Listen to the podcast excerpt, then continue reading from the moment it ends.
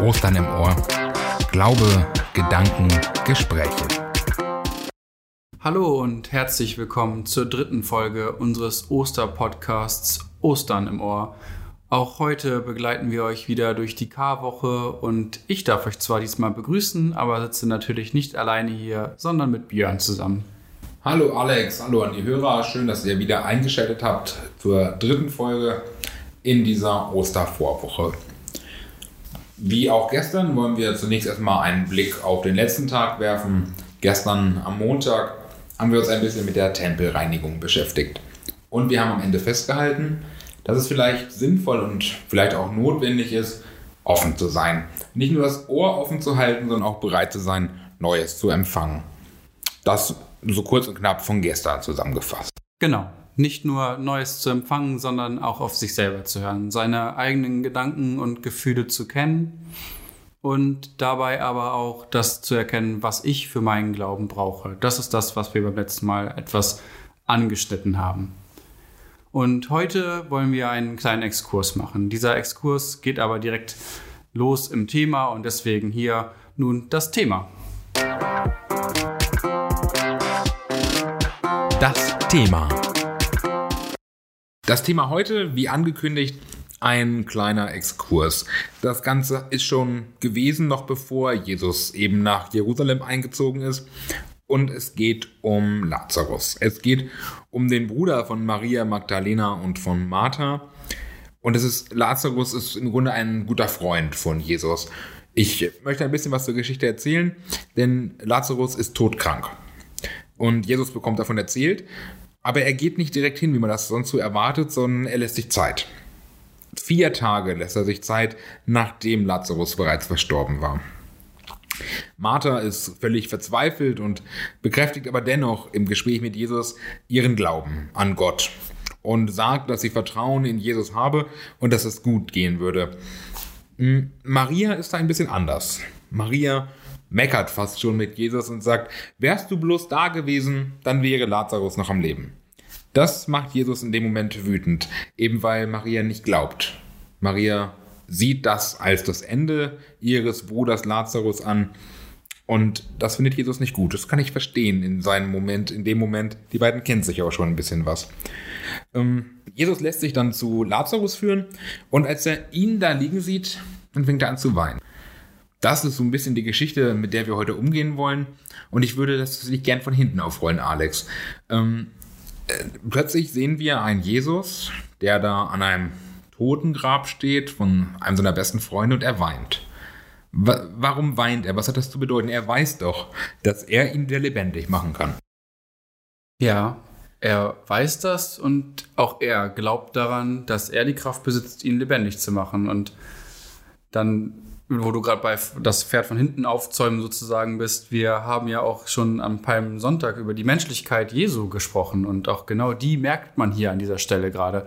Es ist die Menschlichkeit Jesu Christi, die ihn da zu Tränen rührt, denn es ist sein Freund, der tot vor ihm liegt. Und obwohl er weiß, ich bin das Leben, was er selber von sich sagt, ist das gerade eine Stelle, wo er das Menschliche, glaube ich, ganz gut zulassen kann und auch muss. Genau, da wird vielleicht nochmal wirklich ganz deutlich, dass Jesus eben nicht nur Mensch, äh, nicht nur Gottes Sohn ist, sondern dass er eben auch Mensch ist, dass er genau all diese Züge hat, die wir Menschen auch haben. Wir würden natürlich genauso an dem Grab unseres besten Freundes oder eines unserer besten Freunde stehen und schluchzen und äh, verzweifeln. Aber in der Geschichte vorher, Jesus hat so ein schnelles ähm, Wechselbad der Gefühle, würde ich meinen. Denn er hat erst das Gespräch mit Martha das ist gut. Martha sagt, ich glaube an dich, ich glaube an Gott und das wird hier alles gut gehen. Dann kommt Maria und ähm, die sagt so, äh, ja, wärst du mal da gewesen, dann wäre mein Bruder noch am Leben. Und dann wird Jesus wütend. Ähm, und dann kommt er ganz schnell, geht dann zum Grab und dann ist er, ähm, ja, dann, dann weint er selber. Ähm, wie, wie schätzt du diese, ja, dieses Wechselbad der Gefühle in dem Moment ein? Das ist ja auch immer aus mir selbst gesprochen und mein Gedanke dazu ist natürlich, ah, ja, natürlich, das zweite ist die Trauer, das ist die Menschlichkeit und die Wut vorher ist die Wut darüber, dass nicht an ihn geglaubt wird, nicht daran geglaubt wird, dass er das Leben ist, sondern dass man eher denkt, okay, er ist tot und ich habe ihn sterben sehen, Lazarus ist tot und er liegt da. Ähm, warum warst du nicht früher da, war ja die Frage. Ähm, weil er hätte ihn ja direkt am Leben erhalten können. Und da wird Jesus zornig, weil er sagt, ihr müsst an mich glauben. Und im gleichen Moment merkt er aber auch, es ist schwierig, an etwas zu glauben, was ich nicht sehe. Denn der Tod ist eingetreten und das, auch das tat ihm weh. Das ist mein, mein Gedanke dazu. Also dieses Wechselbad der Gefühle kommt, weil er natürlich im Vorhinein von sich überzeugt ist und sagt, ich bin das Leben. Und dennoch merkt er Minuten später, der Tod ist auch Teil dessen und er liegt vor mir und ich sehe ihn und es macht mich traurig, meinen Freund in diesem Grab zu sehen. Mhm. Du hast eben gesagt, ähm, ob man in der Lage ist zu glauben, ohne zu sehen. Vielleicht ist das so ein bisschen der Themenpunkt, in dem wir uns äh, heute hier ein bisschen beschäftigen wollen in den nächsten Minuten. Ähm, was heißt das, Glauben ohne zu sehen? Ganz konkret ist es natürlich äh, für, für Maria in dem Moment so. Und Maria und Jesus, die kennen sich ja schon. Das ist ja nicht die erste Story, in der sie aufeinandertreffen in der Bibel, sondern die haben sich schon häufiger, die sind sich schon häufig, häufiger begegnet. Und jetzt plötzlich zweifelt sie. Ihr Bruder liegt tot in seinem Grab und ähm, sie sieht ihn. Sie weiß aber dennoch um Jesus seine Kraft. Das hat sie ja auch schon durchaus erlebt, auch was Jesus sonst so kann. Und trotzdem zweifelt sie. Warum? Weil Zweifeln menschlich ist, weil Zweifeln dazugehört. Ich ähm, finde, wir alle zweifeln an manchen Situationen und das ist in Ordnung und genauso glauben wir aber auch. Also ich finde es auch immer leichter, an etwas zu glauben, was ich sehe. Etwas, was möglich ist und was ich schon mal gesehen habe, da sage ich doch, hey, das schaffe ich auch. Ähm, aber an etwas zu glauben, was noch niemand vorher geschafft hat, das ist doch der Punkt, der auch schwierig für uns Menschen ist und den Glauben auch ausmacht. Mhm. Ich glaube an etwas, was ich nicht sehe, und auch an manchen Stellen vielleicht nicht begreifen kann. Also ist es vielleicht auch eine Geschichte des Zweifelns, dass ähm, ähm, gerade wenn wir in die weitere Geschichte denken mit äh, Judas, dass wir durchaus auch zweifeln dürfen. Aber ähm, in einem gewissen Maße quasi. Ja, natürlich dürfen wir zweifeln. Ich habe immer das Gefühl, man zweifelt auch oft an sich selbst, wenn Situationen nicht so gelingen, wie man sie haben möchte. Und wenn ich mir nicht eingestehen dürfte, dass ich zweifeln darf, ähm, was mache ich da mit mir selbst? Ich weiß nicht, wie es bei dir ist, aber also ich aus meiner Person heraus zweifle oft an Sachen, die ich so mache und denke dann, war das jetzt so gut oder war das nicht so gut? Und diese Zweifel sind entweder am Ende, ja, es war gut, und es ist positiv gelaufen, aber manchmal war es auch einfach nicht so gut und sind sie berechtigt gewesen, äh, diese Situation, die gerade passiert ist, nochmal in Frage zu stellen. Ja, mir geht das ähm, manchmal auch gerade während unserer Aufnahmen zurzeit so. Ähm, ich habe das Gefühl, ich kann mit dieser Technik gut, gut umgehen und ich weiß, was wir zu tun haben und ich weiß, wie der Aufbau funktioniert. Und ähm, vielleicht für euch, für Hörer auch mal ganz interessant, wir machen das hier meistens nicht im ersten Versuch, sondern wir brauchen durchaus unsere drei, vier, fünf Anläufe pro Aufnahme.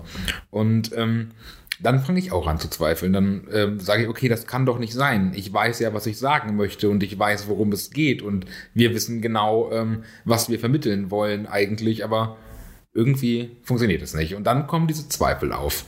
Ähm, und vielleicht ist es, ist es dann auch wichtig, ähm, zu dem Stichwort, äh, kannst du glauben oder zu sehen, eben auch an sich selbst zu glauben, auch wenn du das eben in dem Moment nicht sehen kannst, weil du in deiner Situation eben verzweifelst.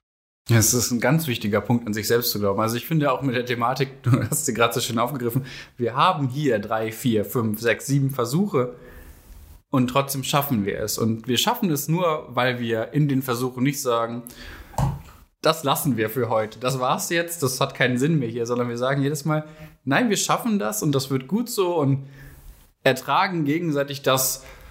Wir fangen doch mal von vorne an. Und nochmal und nochmal. Wir schreiben uns ja auch absichtlich hier nichts auf. Es ist nicht so, als ob wir uns an einem Skript langhangeln würden und nur das sagen, was wir da auch draufstehen haben, sondern wir versuchen aufeinander zu reagieren und zu agieren und manchmal müssen wir auch dem anderen vertrauen und an ihn auch glauben. Mhm. Also ich glaube ja auch an dich, dass du gleich für mich eine gute Überleitung schaffst. Witziges Thema. Äh, kommen wir später vielleicht zu. Ähm, lass uns noch mal ein bisschen dabei bleiben. Ähm, Glauben ohne zu sehen.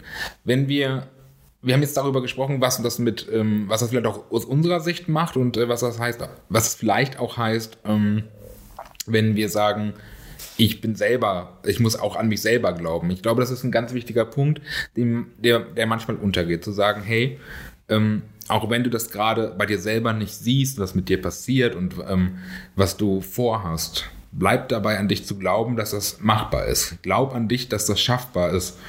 Ähm, und vielleicht sollten wir von da aus noch mal ein bisschen aufs Allgemeine gehen. Ich finde gerade keine gute Überleitung. Es tut mir leid, aber ich baue auf dich. das ist sehr nett von dir, dass du auf mich baust. Glauben im Allgemeinen, ich muss das noch mal zum Verstehen einfach hinterfragen, um damit wir auf dasselbe Schiff sozusagen gehen und weiterfahren. Ähm, was heißt das für dich, Glauben im Allgemeinen? Also wir sind jetzt gerade bei an sich Glauben und ich habe vorhin gesagt, Glauben ohne zu sehen. Möchtest du da eher hin, also in die Richtung mit, ich kann etwas glauben, also an eine göttliche Kraft auch, eher in die, in die Glaubensrichtung in Anführungszeichen oder an das Geschichten erzählen zu glauben? Mir erzählt jemand etwas und sagt, das und das ist passiert. Und du bist manchmal ungläubig, aber manchmal lässt du dich ja auch faszinieren von einer Welt, die du so nicht kennst. Genau, also ich glaube, es ist ein Zwischenspiel von beidem, was du gerade gesagt hast. Sowohl der ähm, christliche Glaube, also wirklich ähm, das Glauben ähm, an Gott und an Jesus, als eben auch das ähm, Glauben und das Vertrauen, ist vielleicht ein gutes Wort, dann in, in unsere Mitmenschen. Ich weiß nicht, wie dir das geht, aber ich erwische mich immer mal wieder dabei, auch bei Freunden, die ich treffe, wo man dann sagt, ja, erzähl mal. Na klar, ich glaube dir das. Das sage ich, aber mein Kopf sagt, puh, ob das wohl stimmt? Kennst, kennst du dieses Gefühl? Kannst du damit was anfangen? Mhm.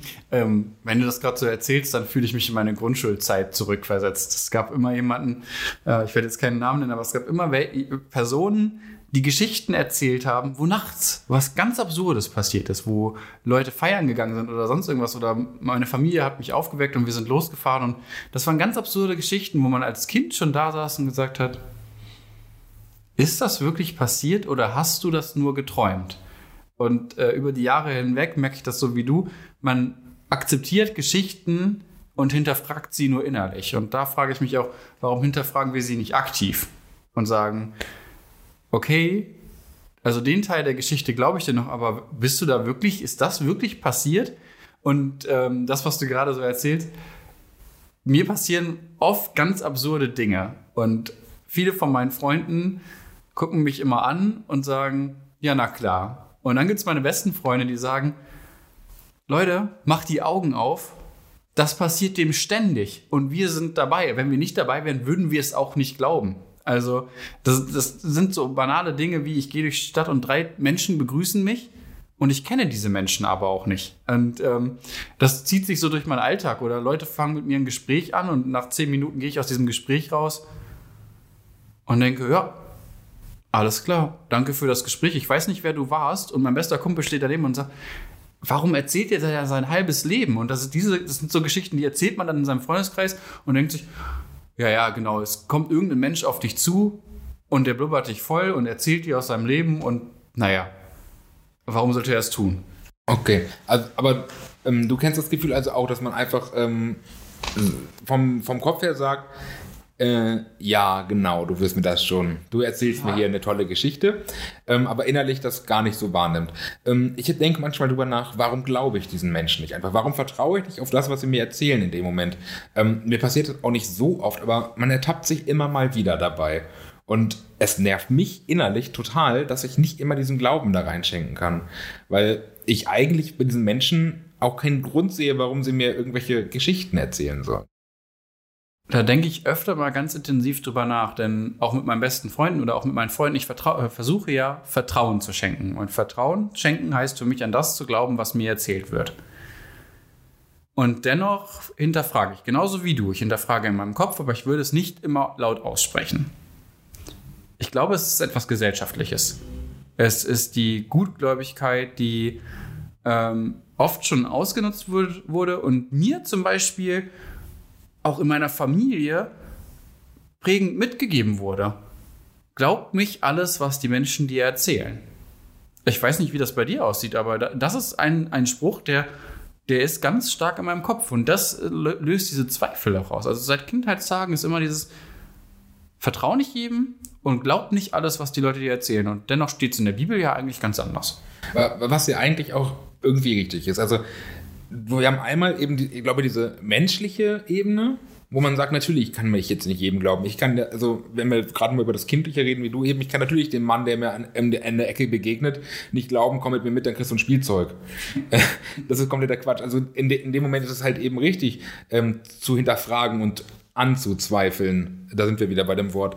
Ähm, aber warum haben wir das immer noch? Ich glaube, das ist eine Frage, über die wir gut nachdenken sollten. Ähm, vielleicht ihr draußen auch ein bisschen in den nächsten Tagen. Und ähm, ich möchte schon anfangen zusammenzufassen. Äh, wir sehen einen Jesus, der weint, der trauert um seinen Freund, um seinen gefühlten Bruder. Und wir sehen seine beste Freundin. Wir sehen Maria, die plötzlich, obwohl sie Jesus kennt und obwohl sie weiß, was er alles schon gemacht hat, plötzlich mit ihm meckert und sagt so, wärst du mal da gewesen, dann würde mein Bruder noch leben.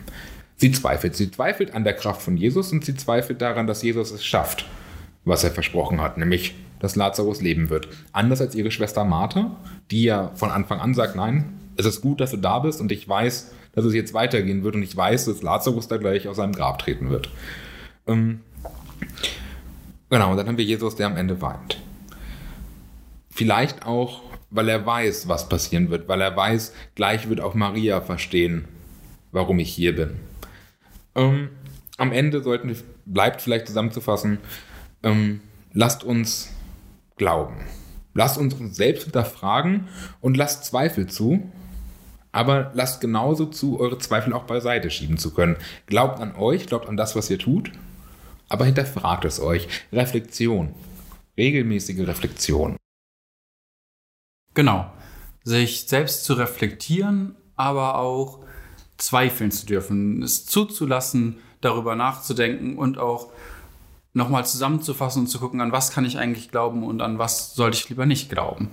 Das ist ein ganz wichtiger Punkt. Und ich glaube, noch ein wichtiger Punkt ist das Ende dieser Geschichte, wie sie in der Bibel steht. Und da ist Jesus auch nochmal im Mittelpunkt und sagt, hey, hier reicht es nicht nur, Glauben Glauben sein zu lassen, sondern es muss aufgezeigt werden. Es muss aufgezeigt werden, dass ihr an mich glauben dürft. Ihr sollt glauben und ihr sollt vor allem auch das glauben, was ihr seht. Er zeigt es auf, indem er Lazarus aufweckt. Er steht vor dem Stein und sagt, schiebt den Stein beiseite, sieht die Menschen, die hinter ihm stehen und sagt, Lazarus, wach auf und steh auf und komm aus dem Grab. Und er kommt aus dem Grab und damit überzeugt er die Menschen. Er zeigt auf, dass es richtig ist, an ihn zu glauben. Ganz super, dass du das noch ergänzt hast. Das haben wir, glaube ich, in den letzten Minuten völlig untergehen lassen. Ganz entscheidend, absolut. Jesus zeigt in dieser Geschichte eben auch, es lohnt sich, an mich zu glauben, denn ich zeige euch, was euch erwartet, wenn ihr glaubt. Und ähm, ich glaube, viel schöner können wir das in dem Moment nicht beenden, bevor es zum Gebet geht.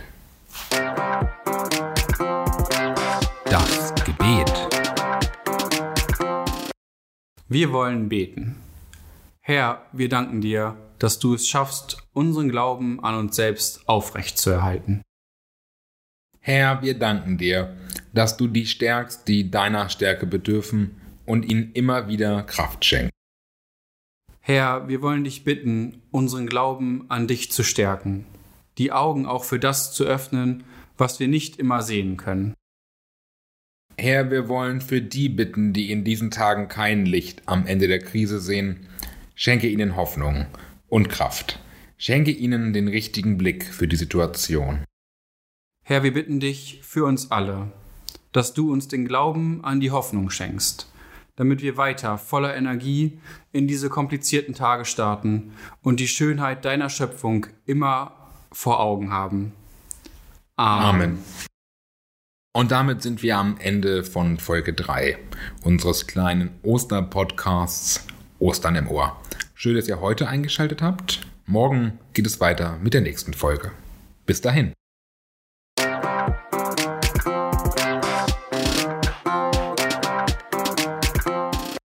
Das war ein Podcast der Evangelischen Jugend Hannover. Produziert von Alexander Disse, Björn Thiel und Phil Rieger. Alle Informationen zum Podcast und der Evangelischen Jugend Hannover findet ihr auch im Netz. www.ej-hannover.de